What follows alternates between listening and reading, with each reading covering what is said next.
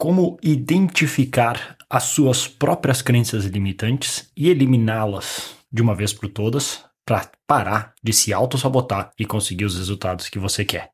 Seja mais do que bem-vindo, aqui quem fala com você é Bruno Piscinini, falando pelo Marketing Raiz, onde eu conto algumas das lições, sucessos e fracassos que eu tive ao longo da minha jornada como empreendedor ao criar uma empresa de oito dígitos do zero, literalmente do meu quarto e depois viajando o mundo conhecendo 71 países. Hoje, quero te ajudar a conseguir mais clientes e pacientes e para fazer isso, a gente precisa lidar com algo muito importante, que são crenças limitantes. Se tu já viu qualquer trabalho de outras pessoas no sentido de, de, de coach e mentorias, eles vão falar e muito sobre crenças limitantes. Falar tanto a ponto de quase virar um clichê, infelizmente, porque é algo bem importante. Porque a verdade é que se hoje tu não tem os resultados que tu gostaria de ter, é porque provavelmente Assim, provavelmente não. Com certeza, tu tem alguma crença sobre alguma parte do teu negócio que está te impedindo de crescer. Essa se reflete nas tuas ações, nas tuas atitudes e nas tuas decisões, e por isso que tu está travado. É aí que muitos dos cursos de desenvolvimento pessoal vendem, porque é verdade. Claro que eu estou simplificando, tem muito mais por trás disso, mas hoje eu quero passar uma maneira assim. A maneira é simples, agora para a execução é muito difícil. Porque não é à toa que é algo que nos sabota o tempo inteiro, porque são crenças, é aquilo que a gente realmente acredita sobre algo. Então não só é difícil identificar quais são as nossas crenças que simplesmente estão erradas, mas também é mais difícil ainda mudar elas, porque tem um motivo do porquê elas estão ali na nossa cabeça. A gente aprendeu por X, Y, Z, governo, educação, família, provas, erros, falhas, sucessos, de como a gente acredita que o mundo funciona, que talvez não seja verdade, e isso está ferrando nossos resultados. Então, para explicar uma história rápida, eu até contei por e-mail outro dia, caso tu participe da minha newsletter exclusiva, que recentemente a gente viajou para a Praia do Forte, na Bahia, tava lá eu, é, minha mulher, meus, meus nossas duas filhas, todos os avós para nos ajudar com as filhas, porque senão a gente passa o dia inteiro trabalhando e trocando fralda. E nisso, uma conversa entre eu, meu pai e meu sogro, nós estávamos comentando sobre a cirurgia LASIK para os olhos, para correção de miopia. Eu comentava feliz da vida que eu tinha feito a LASIK, sei lá, 5, 6, 7 anos atrás, e foi uma das melhores coisas que eu fiz, porque eu tinha miopia, me incomodava muito. Inclusive, eu lembro uma vez que eu estava esquiando na França, e estava esquiando e descendo, e do nada uma das lentes caiu no meio da montanha. Eu tive que parar, tirar o óculos no meio do frio, ventania, tirar a minha luva para conseguir pegar a lente, torcer que eu conseguisse colocar sem. Ainda bem que eu já tinha bastante prática torcer para que eu conseguisse, naquele lugar, sem limpar lente, sem nada, conseguisse colocar de volta, principalmente no olho esquerdo, que era a pior miopia, e descer de volta até lá embaixo para depois ajustar. Ou seja, horrível. Foi meio que dali em diante que eu decidi, meu, eu vou fazer essa cirurgia logo, não sei porque que eu não fiz ainda na minha vida, para parar de usar lente. E ainda bem, porque até hoje jogando é, futebol, e quando entra areia no olho, é um saco. E imagina se entrasse areia com lente. Mas resumindo, contei sobre isso, falei, e aí o meu sogro, nisso, que usa óculos, gosta de jogar beach tênis, a gente estava jogando beach tênis, respondeu, é, é bem legal.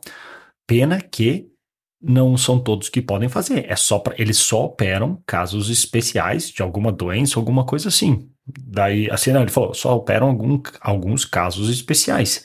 Aí eu olhei para ele e falei meio brincando, casos especiais do tipo ter dinheiro? Daí ele, não, não, não. E as pessoas, não pode mesmo que tu queira pagar, se tu, se tu não tem tal e tal caso, tu não pode fazer. Eu falei, Paulo, que é o nome do meu sogro, eu e o meu pai, nós já fizemos a cirurgia. E nós não tínhamos nenhuma doença, nenhum caso grave, não se qualificamos para nada, a não ser o fato de que nós tínhamos miopia e queríamos corrigi-la. E tínhamos dinheiro para pagar isso. Estávamos dispostos a investir nisso. Dele, não, mas porque senão mais pessoas fariam. Não, porque primeiro é caro, não são todos que vão podem pagar. Segundo, as pessoas têm muito medo, assim como implantes, as pessoas têm muito medo de fazer uma cirurgia que é um laser no teu olho que inclusive tem as histórias que tu sente cheiro de queimada, etc. E a minha cirurgia é um pouco agoniante, mas sinceramente é muito rápida, é ridículo. É sério, se tu quer, se tu tem miopia, faz, nem pensa duas vezes, faz, supera o medo, vai lá e faz. É, depois tu me agradece, é a melhor decisão que tu vai fazer na tua vida. Enfim, aí a gente falou para ele, daí ele ficou encucado, deu pra ver, não, mas eu lembro que eu fui me consultar com meu oftalmo e ele falou que eu não podia fazer, que não sei o que, porque tinha tal e tal, tal motivo e que eu não podia fazer. E ele viveu assim por anos, acreditando que não poderia fazer a cirurgia. Aí, inclusive, ele começou a pesquisar e viu que realmente o que ele estava falando não fazia sentido e queria pesquisar para ver se, ele tinha uma consulta agora com, com o oftalmo dele, se ele podia agora fazer a tal cirurgia. E nisso, eu até esqueci de falar com ele para saber se ele, se ele conseguiu ou não fazer. Só que o que acontece? Eu não sei o que o oftalmo dele falou na época, tá? Porque assim, é, teve até um amigo meu, o Rafael Seabra, eu tinha comentado, comentado para ele de fazer a cirurgia e ele foi atrás, ele foi atrás, mas infelizmente ele não tem uma espessura da córnea suficiente para poder fazer a cirurgia. Então, no caso dele, ele realmente não pode. Pelo menos, e até uma outra maneira de uma crença limitante, porque no momento ele não podia fazer. Mas pode ser que surja uma tecnologia melhor ou alguma coisa diferente e que eventualmente aquela espessura da córnea agora seja possível de ele fazer. Não sei. Só que, assim como meu sogro, talvez ele tinha alguma, algum impedimento dessa maneira. Ou o oftalmo dele, por um motivo ou outro, porque isso foi muitos anos atrás que falou isso para ele, não quis fazer na época ou não recomendou para ele. Mas isso é diferente de não poder fazer. Porque ele não quis fazer naquela época, porque tinha algum motivo que naquela época não dava para fazer, não significa necessariamente que outras pessoas ou que ele não podia fazer hoje. Mas percebe como isso se torna uma verdade absoluta que não tem base no mundo? Pode ser que simplesmente o oftalmo dele falou uma besteira, pode ser que ele entendeu errado e que ele podia já ter feito a cirurgia há muito tempo atrás. Mas ele, desde aquela vez, há muitos anos atrás, passou a viver com cirurgia LASIK é só para tais pessoas. Portanto, eu não posso fazer. Pum, crença e tomou todas as decisões a partir daí. Então isso é muito perigoso porque é o que acontece, sim, se tu comparar isso a uma analogia que acontece na vida, que muitas pessoas vivem assim. Aprendem regras da vida, finanças, empreendedorismo, é, dinheiro, religião e vivem com base nisso, que muitas vezes não é verdade.